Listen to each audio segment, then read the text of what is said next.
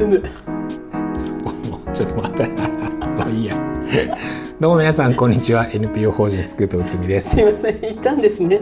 もう行き合いましたよすいません。今うむっていういいですか？って言われたから うむって言ったところだったんですけど。全部入ってます。はいはい、あのもう先週ねちょっと体調不良でお休みいただいて、はいもう申し訳ございませんでした。もう全開なんですか？前回とは言えないけれどほいやもう本当にね、うん。長くかかったんですよ今回本当に。結構きつくて熱が高くて。うえ最高何度まで出た9度3分とか。あららあら。ねそきつかったですね、うん、ちょっとバカ。あまあダメかこういうこと言ったら。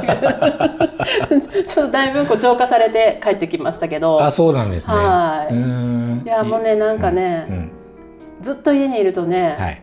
やることないんですよね。まあね確かにそりゃそうなりますよね。そう。で、ん。まあももちろんなんか体もきついので何もしたくないんですけど、うん。いよいよこうね長期結構休みも長くなって、うん。こう本読んだりとか映画見たりとかしたいなって思ったんですけど、はいはいはい。それすらできず、ねうん、だからあのー音だけの、うんえっと、スクートラジオには救われましたよ。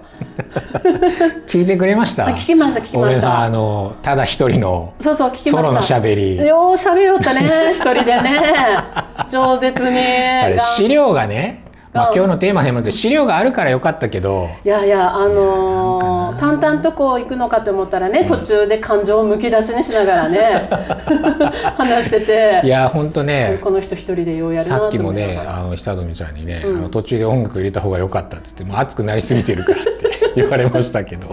まあでもね私もあのこう聞きながら、はい。ここに私がいてももっと熱くなっとっただろうなと思いながら、あのね面白いものでさ、うん。あのなんか熱くなってる人を見たらこっちはあ熱くならないようにしなきゃっていうこうスイッチが入るよね。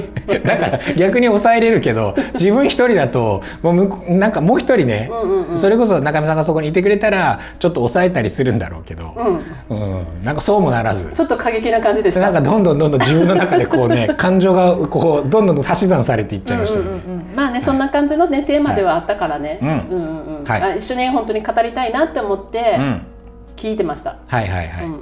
そう。で今回も、はい。だからその前回の続き、うん。はい、その総務省のそのアンケートの調査の結果と、そのまあ政策評価っていう部うんうん。分の話をまだね続けていきたいなと思ってます。オッケーわかりました。はい、だいぶね、うんごめんなさいまだ話したりなくて申し訳ないんですけどあいいよ。だいぶねやっぱりそうやって、うんこう家から出れない時間があって、うん、なんていうのかな不登校とか引きこもりの気持ちが分かったような気がしました。それはねあの全国の不登校と引きこもりの人から「てめえふざけんじゃねえ」ってくると思います。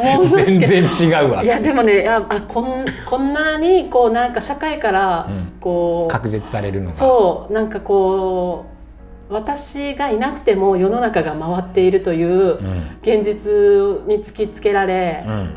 そうなんかねこう何もこうしたくないというか 気持ちがねあっていう感じでね本当にねこう空だけを見てました。あ それは俺のやつですよ。俺のニートの時の話のやつですよそれは。何をパクってるんですか。でもねもうねこう気力がないとただ空だけを黙って見るっていうような感じになるんだなって思って。うんそうやっぱり体がねうん。疲れてたら結局同時にうん。うんやっぱ気持ちもうん。いっちゃいますよね。そう。うんうん。そんな感じでね結構ねもずっと。う辛い辛い。低空飛行で。低空飛行でやっててまだなんかこのねこうん。うシャバの世界の光とかが慣れないんですけど。ああまだじゃあなんかこうすっきりそのなんかちょっと前の状態にまだちょっと戻ってない感じなんですか？そうでもない。そうねなんかね咳が残ってたりとかするのでまだ完全ではないですけど、うん食欲も少しね落ちたりとかして体重だけは落ちないというねなぜかね 知らんがな。これなんでだろうと思ってね本当にねもうめっちゃ何でもねよく健康的に味わうタイプなんですけど。うんあんまりやっぱ食べたくなくて食べなかったんですけど、うんなんで体重減らないんでしょうね本当に 食べてないのに減食べってないんだ。てないのに減ってないんですよねあ本当不思議議ですね。うんなんかやっぱこうね気づかない時に食べてるんでしょうね。寝ながら。寝ながらとかね。怖っ。なんで減らない？やもううねせめてそのくらいの副産物ぐらいは欲しかったですけどね。ななるほどね、うんうんうん。まあ、それもなく、うん。うん、ただ熱出て苦しかったみたそいうなそうそう。体重減らずそう。そうまあでも本当に病気していろいろ分かることもあるので、うん。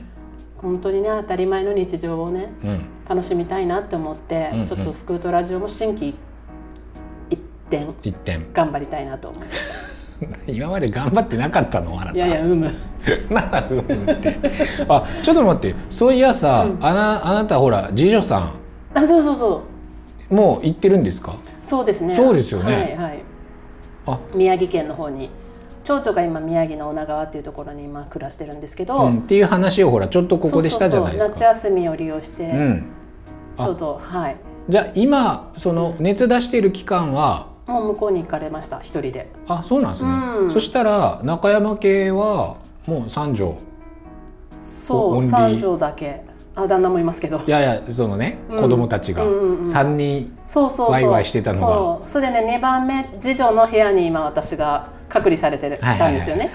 で2番目の部屋ってねすごいねこうなんていうのかな。すごい可愛いんですよ。あー。あの趣味がいいっていうか。なんかねこうアロマとか置いてたりとかあとちょっと可愛いこう北欧風の小物とかが置いてあったりして、はい。絶対私の部屋と部屋とは全然違う感じの 可愛い部屋に今住ませ住まわせてもらってちょっと幸せでした。なんかね、うん。あ分かる分かる。ラグジュアリーな方向がちょっと違うんですよね。違うんです違うんです。もうでもんあの中山直色にちょっと染まりつつあるけど。もうその話はいい。いい。いい。はい話はいすいません。はいそんな感じで。はいまあ、はいはい。一応ね回復されたということで、はい。い、や本当に良かったです、寂しい思いをさせてね。すまなかったね。はい、はい。今日もよろしくお願よろいします。しくお願いします。はい。はい、ということであの、うん。前回その一人で白熱していたテーマを今はい。回私も一緒に白熱していいということで、そうですね。はいであのもう一回こう大雑把にねどういう調査だったのかっていうことをお話をしますけど、うんうんうん。えーこれ総務省が、うん。えー教育委員会それから小中学校そしてフリースクールに施設にまず、えー、と調査をかけてるんですけど、はい。えー例えば相談体制とか、うんうん。そういうものどういうふうになってますかっていうのをそれぞれ聞いて、うん。でそこの施設に、えー、と通っている、まあ、小中学校では普通に生徒児童生徒ですけど、うんうん。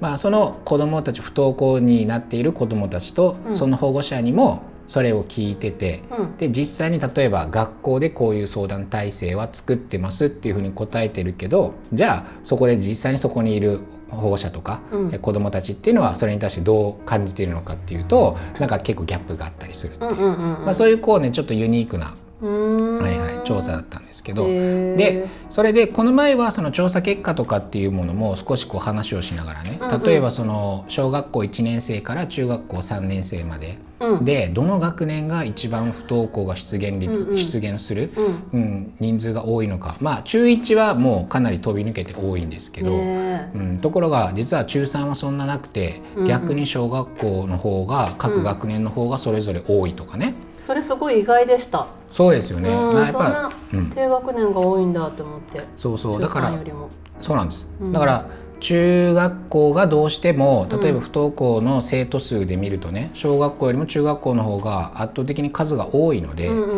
んうんえなんか中学校の方がたくさん増えてるのかなというふうに思いがちなんですけど、うんうんうんうん実は小学校でもかなり増えてて、うんそこの蓄積分が中学校に回って、うんっていう形なんですよね。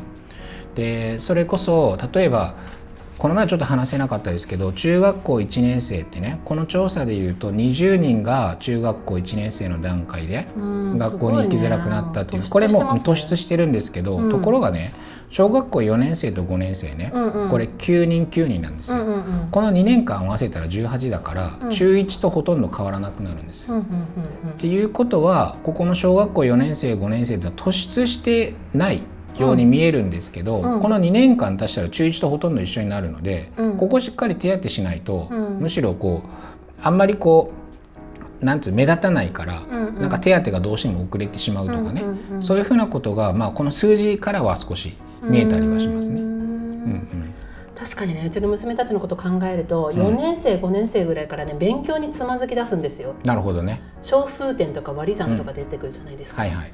なのでやっぱりあ自分もそうだったんですけど、う勉強つまんねえなって思う時期でもありはする、はいはい。とかねやっぱりこうお友達とのトラブルとかね、うんうんうんうん。その辺とかもあるのかなとか思うんですけど。そうね。そのほらまあだいぶ前に、えー、と今度は文部科学省が実態調査っていうのをやってたのを覚えてます、うんうんうん、そうそうそう。だから今度総務省なんだって思って、そうそう。これは総務省なんですけど、その文科省がやった、えー、と実態調査の分ね、うん。あれ文部科学省って毎年やってるんですよ。うん。でそれはただ学校の先生とかに聞いてるんで、うん。うんなかなかそのズレがあったりするんですよね。うんうんうん。でその実態調査の部分は、うん。えっと実際にその不登校になっている子どもたちと、うん。それから保護者に聞いた分の調査結果ね、うん。うんで覚えてるかどうかわかんないですけど小学校の段階でいうと一番その生きづらくなった最初のきっかけっていうのは学校の先生の対応だったんですよ。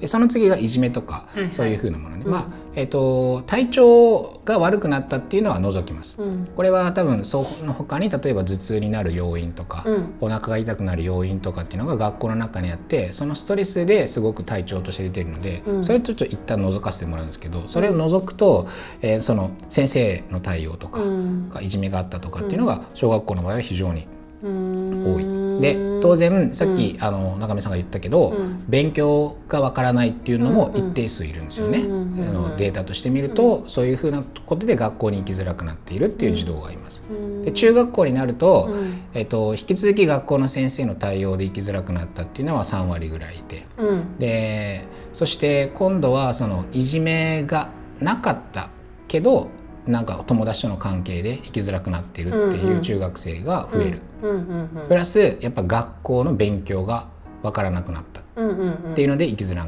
くなったっていう子たちがいるんですよね。うん。だからその実態調査と兼ね合わせると、うん。まあ、すごくあ面白いデータだなっていうふうには思いますね。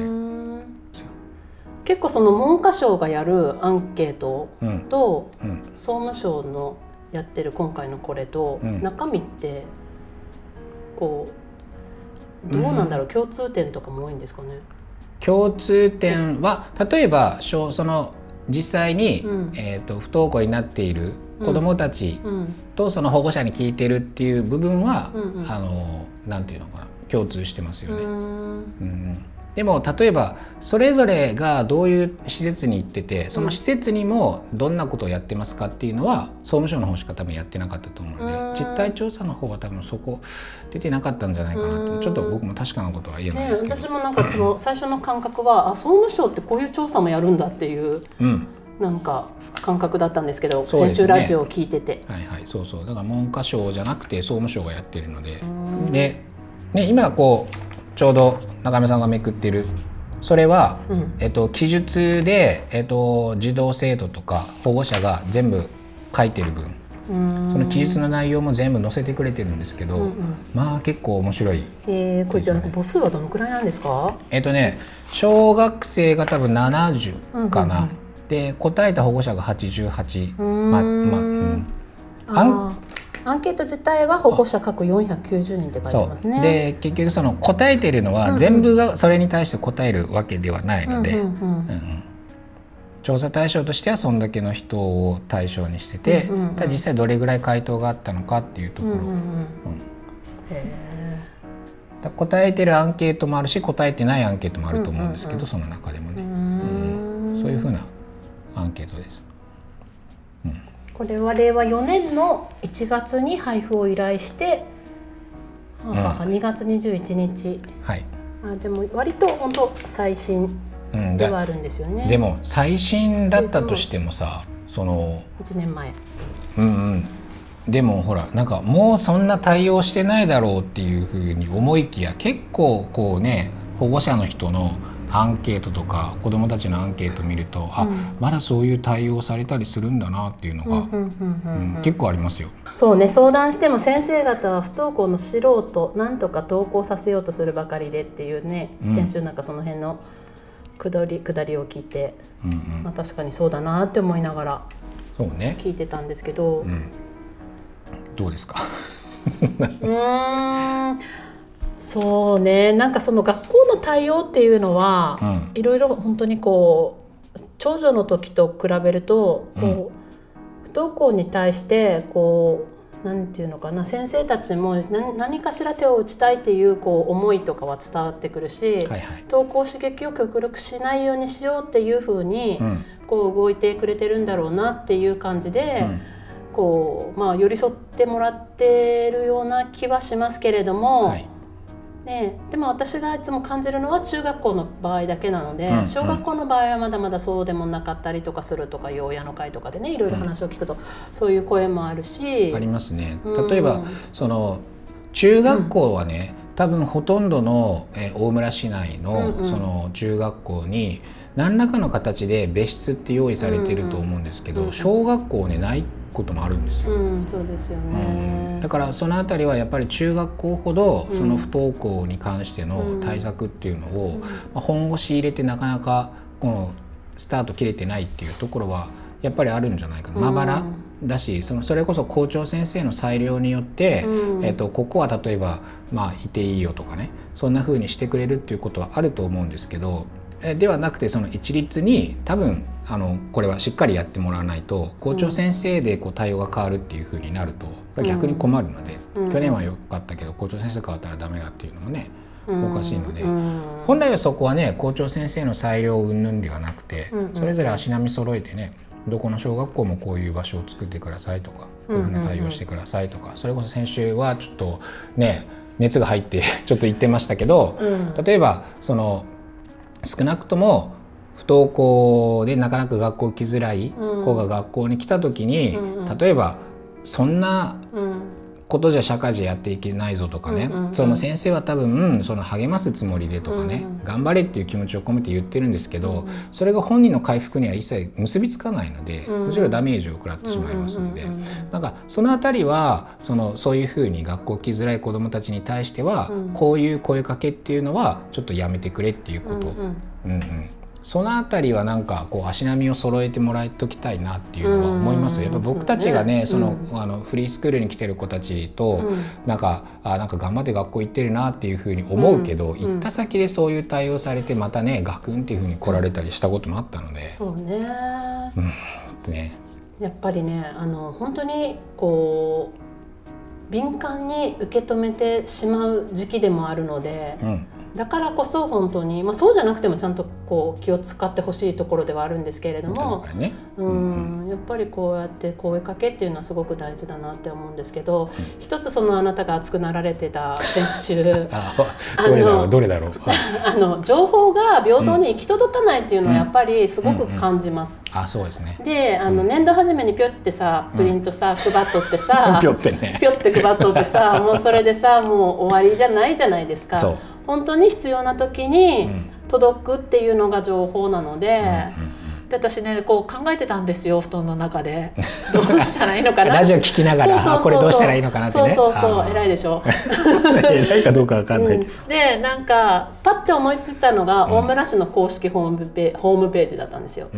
あれはさ例えばさゴミの捨て方を捨てる時はここを見るとかさ、うんうんうん。ね、子供育児についてはこことかさ、うんうん。こう知りたい分野にこう分かれてるじゃないですか。分かれてますねうんあんな感じで今ね学校のホームページでどこもパッとしないじゃないですか。まだねあのここ最近ねうちの中学校とかむちゃくちゃその IT に力を、俺は冷静でいないといけないパターンだな。はい。相手 に力を入れ入れられてて、Yes 学校の時間割とかがね、はい見れるようになってるんですよ今。なってるね。それはね、うんまあ、あの学校の努力、うん学校の個別の努力ではあるとは思うんですけれども、うんあのなんだろういろいろ高校のホームページとかもいろいろ見る見たりとかするんですけど、はい。私立の学校はすごいうん。充実してるんですよ。なんかすごいこうお金をかけて作ってる感じで、知りたい情報入試関連はこちらみたいな感じで、はこうちゃんとこうどこにアクセスすればいいかなっていうのがすごい一目瞭然でわかるんですけど、うん公立高校とか中学校とかって、う。なんかこうなんだろうがありますよねばらつきがあって必要な情報を見るのにすごくこう、探すしそうね。しかも行きと行き着かないんですよね。うんううんん。わかる。だから例えば中学校とかのホームページとか教育委員会とかのホームページで学校に行けなくなった場合はこちらをクリックみたいな感じで関連団体とかがねいろいろ紹介してあるみたいな感じのもう工夫が必要でプリント配ったからでそれで終わりっていうのは怠慢じゃないかなと思います。うんうんうん。そうですね。今日冷静にいかなきゃ俺。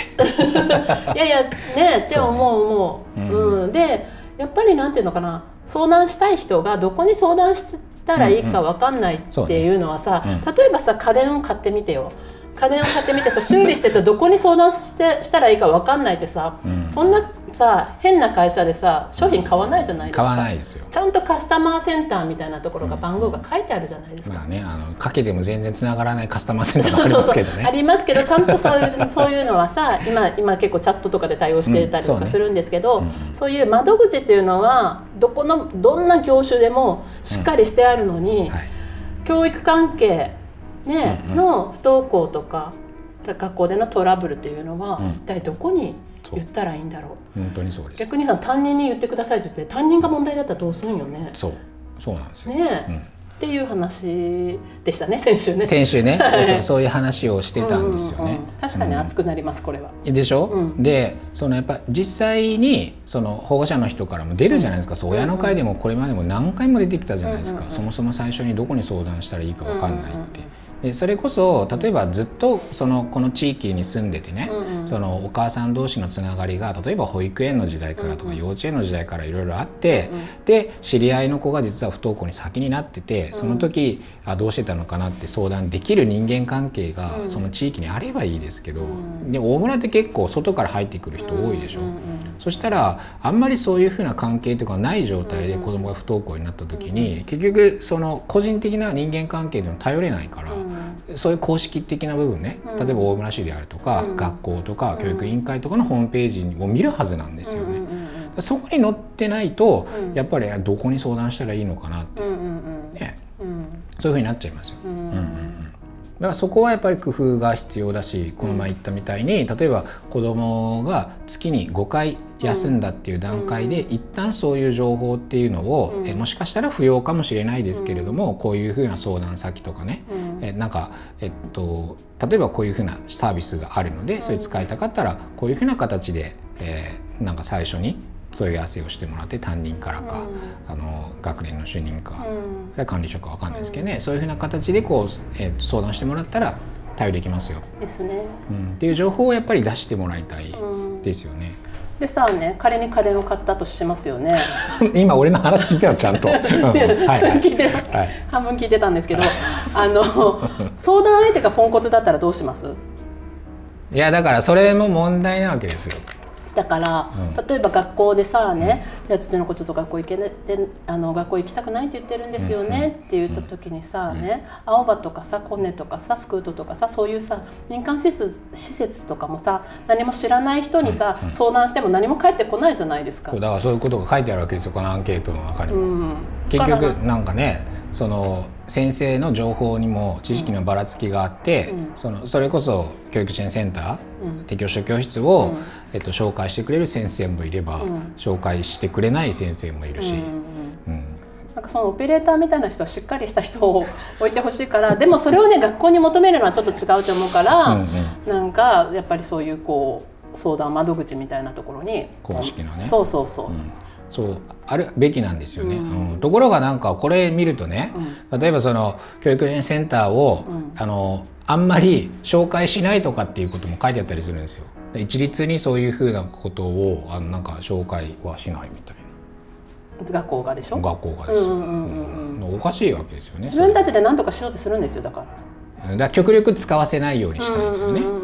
なるべく学校にねって、学校で居場所って。そう、うんいろんなパターンを提示してほしいですよね。うん、こういうパターンもあるしこういうパターンもあるしっていうふうにね。なんか多分先週もそういう話になったかと思うんですけど、うん、逆に保護者としてはそういう例えば民間施設とかにつながったことで関係を切られたって思うのもすごく寂しいことではあるので、うん、その学校の立ち位置とかはすごく難しいところではあるんですけれども、そこら辺の関係をうまく保ちながら、こうね、よそにつなげたけれども、うん、こうやり取りしてくれるっていう関係性をね つながないといけないしね。なんかねそうそう。だからそういうところですごくこうやっぱね全国的に見てもなかなかこう進んでない地域っていうのもあるしね。それこそ、これね大村市の教育委員会の悪口になっちゃうかもしれませんけれども 適応指導教室のね青葉の情報前ホームページにあったんですよ。今ないんですよ、うんなぜ消した？みたいな。本音はあるんですよね、本音は公開されててあの教育委員会のホームページを見るとうん本音はあるんですけどうんこの場合ちょっとあ青花ちょっともう一回情報ちゃんと調べようと思って見たら全く出てこなくて。うんででしょうね。なんかそのすごくいい施設だと思うし、ん。いい先生たちが配置されてるにもかかわらず、ん。あんまりこう結構学校とかでも公にされてない部分もあって、うん。そうそう。年に本当にね年度初めにぴょいってねうん。プリントが配られる程度でね、なんかこう知ってる人は知ってる情報ではあるけど、うんうん。本当にうんていうのかなもうちょっと行き届ければうんすごくいろんたくさんの子が利用する場所だと思うんですよ。そうね、うん、でもフリースクールの情報とか全然来ないので、フリースクールはだってこの前も言いましたけど、うん。そのなんか特定の民間の施設だけをあの紹介はできないみたいな、うーん。そうなんかただのへりくつみたいなことが書いてああったわけですよ、はいはいはい、うん学校側の意見として、全部紹介すればいいじゃんって思うんだけど、うん。それなら全部調べてね、ねえ。私たち知る権利があるけんね。そうそうねえ欲しいですよねなんかね。そこら辺の変なさ思惑とかさいらないからね。うんうん。うん、でなんかやっぱね見ながら僕がすごく感じたのはその学校はね子どもたちを、うん。えっと、戻そう戻そうとするじゃないですか、うんで学校の中で対応しようとするじゃないですか。うん。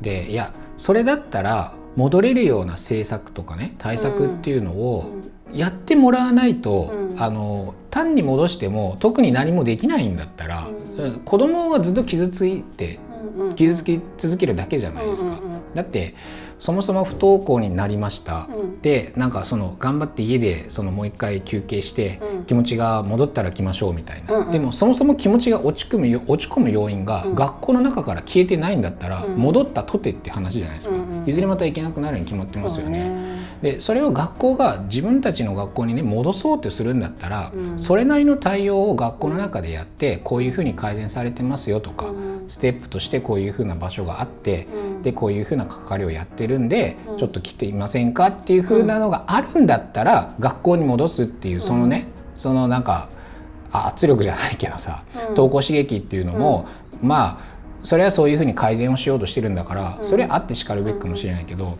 あんまりそれやらないのに、うん。あの子どもたちを不登校にした要因は残したまま、うん。その気持ちに戻ったら来いよっていうのはうん。なんか全部の責任を子どもと家族そこの家庭になんか全部負わせようとして、気持ちの調整そっちでやってねって情報は個人で見つけてねって、うん家庭で何とかしてねみたいな、うん。うんそれはなんかないんじゃないかなって僕はやっぱ思っちゃいますよ。そうねなんかねやっぱそういう言葉をかけられることは多いですけど 保護者としては。うんそうね。うんまあ、そうやって言わざるを得ない先生の気持ちも分かりはするけれども、うんだからどっちかっていうと現場にいる学校の先生じゃなくてやっぱりその教育委員会であるとか、うん。その教育関係教育行政をやっているところがうん。責任を持ってそのあたりはちゃんとやらないと、うん。うんそれこそそのもう本当に校長先生の裁量うんうん次第ね。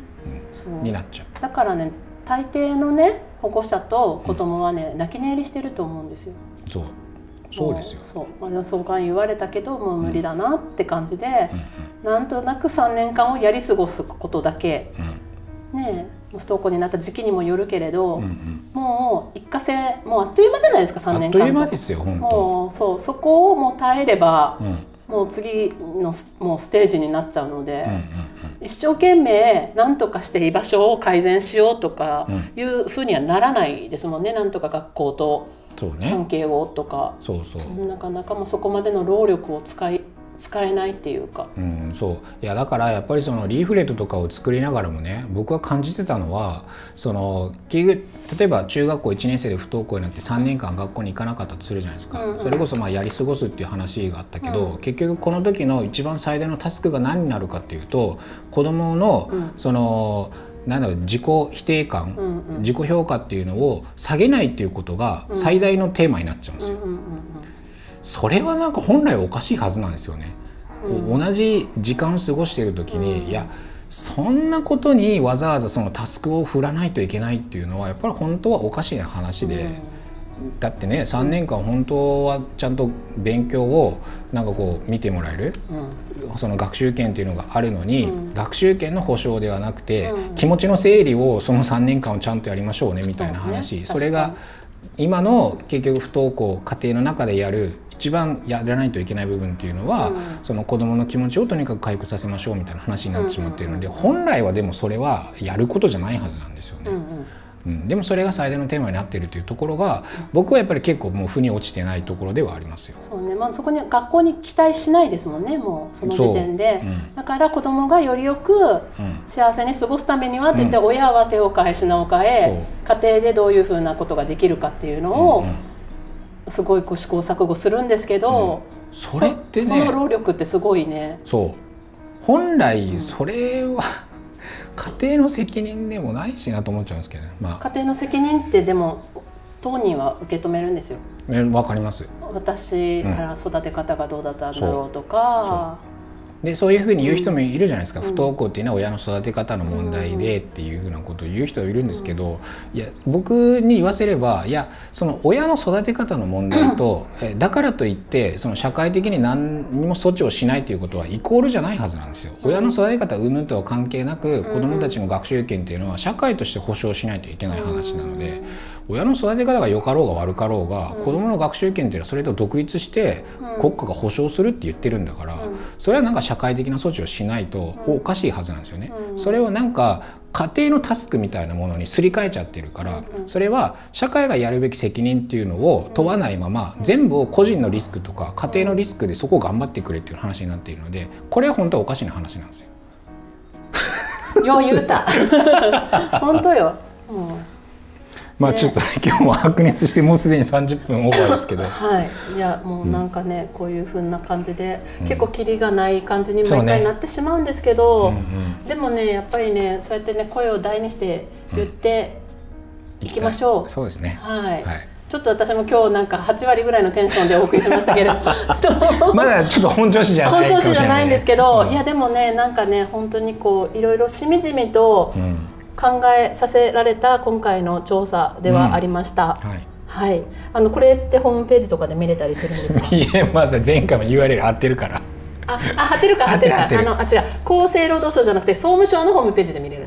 総務省のホームページで見れるし、あの PDF でダウンロードできます。あまあまあ枚数多いですけどね。あの、スクートラジオの、あの、URL を見てください。クリックね。はい。クリックしてもらって。そう、そんな感じでね、必要な情報がね、ポッてね、取れるような感じのね。そう。かゆいところにね、手が届く。スクートラジオでさえそれなのにね。こら 何を、なのにね何を何があんまり良くないラジオそこまでちゃんとやってないラジオみたいに言ってるんいやですか？いやいやいや、本ちゃんとしてます当になんか、こう、かゆい、かゆいところに手が本当は届くようなね。ねそういうふうにね、うんうんこういう情報を出すんだったらここの情報必要っていうのをやっぱり入れといてほしいんですよ。素晴らしい。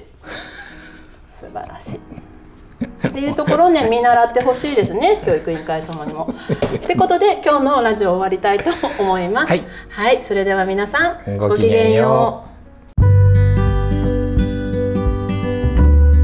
スクートラジオは不登校関連情報を中心に子どもたちにとって本当に必要な教育とは何か大人地域社会は子どもたちに何をしてあげられるのかを考えるためさまざまなトピックを取り上げてお伝えしていくプログラムです。